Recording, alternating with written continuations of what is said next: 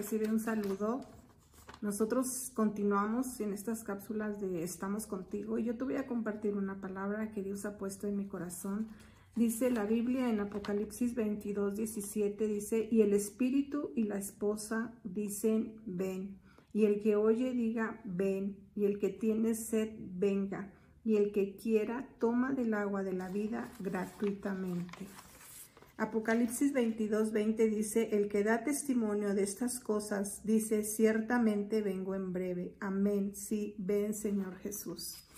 Pero antes de que el Señor Jesús venga, yo creo que, como dice Apocalipsis, dice el Espíritu y la iglesia, el Espíritu y la esposa, el Espíritu y la novia, dice, ven.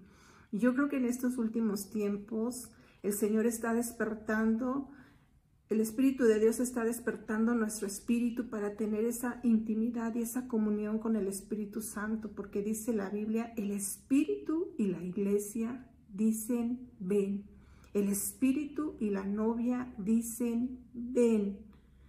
Yo te, yo, te, eh, yo, te, yo te exhorto a que en estos tiempos estemos teniendo una intimidad, una comunión con el Espíritu Santo, como lo dice segunda de Corintios 13, 14, dice la gracia del Señor Jesucristo, el amor de Dios y la comunión del Espíritu Santo sea con todos vosotros. El Señor desea que, que, que, tengamos una comunión con el Espíritu Santo.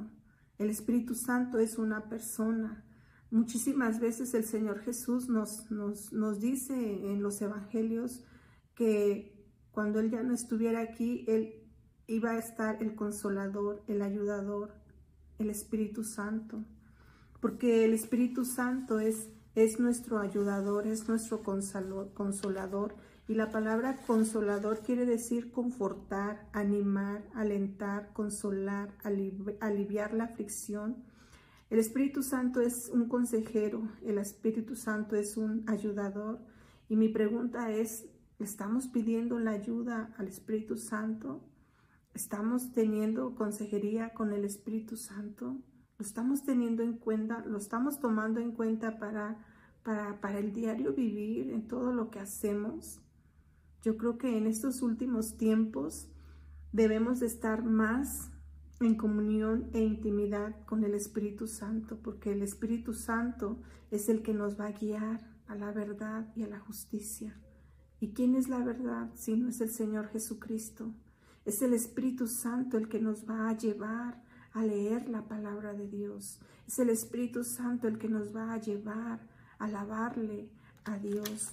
Porque el Espíritu Santo está con nosotros, el Espíritu Santo mora en nosotros. Dice la palabra que nuestro cuerpo es el templo del Espíritu Santo. Y yo creo que el Espíritu Santo, como dice la palabra, nos va a enseñar todas las cosas y nos va a recordar todas las cosas que el Señor Jesús nos decía en su palabra. Cada vez que nosotros leemos la palabra, la palabra queda grabada en nuestro corazón y el Espíritu Santo viene y nos las recuerda.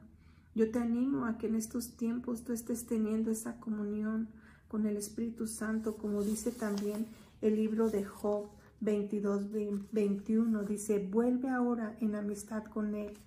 Vuélvete ahora en amistad con Él. Haz, de haz del Espíritu Santo un amigo. Haz del Espíritu Santo un consejero. Haz del Espíritu Santo un ayudador, un apoyador. Es el Espíritu Santo el que está despertando nuestro espíritu cada mañana.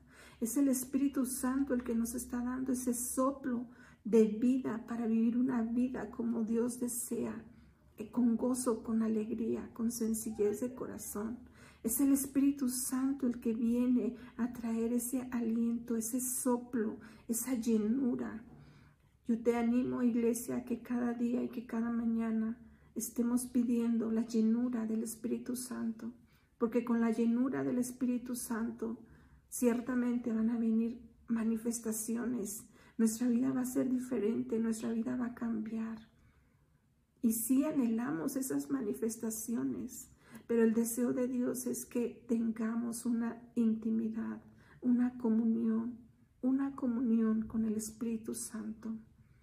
Iglesia, yo te animo a que en estos días busques, busques al Espíritu Santo, porque el Espíritu y la iglesia dicen, ven, Ven, Señor Jesús. Pero antes de que el Señor Jesús venga, nuestra tarea y nuestro deber de la iglesia es buscar la ayuda en todo lo que hacemos, en todo lo que digamos, la ayuda del Espíritu Santo. Hay que tener nuestros oídos bien atentos, hay que tener nuestros ojos bien atentos a lo que diga el Espíritu Santo.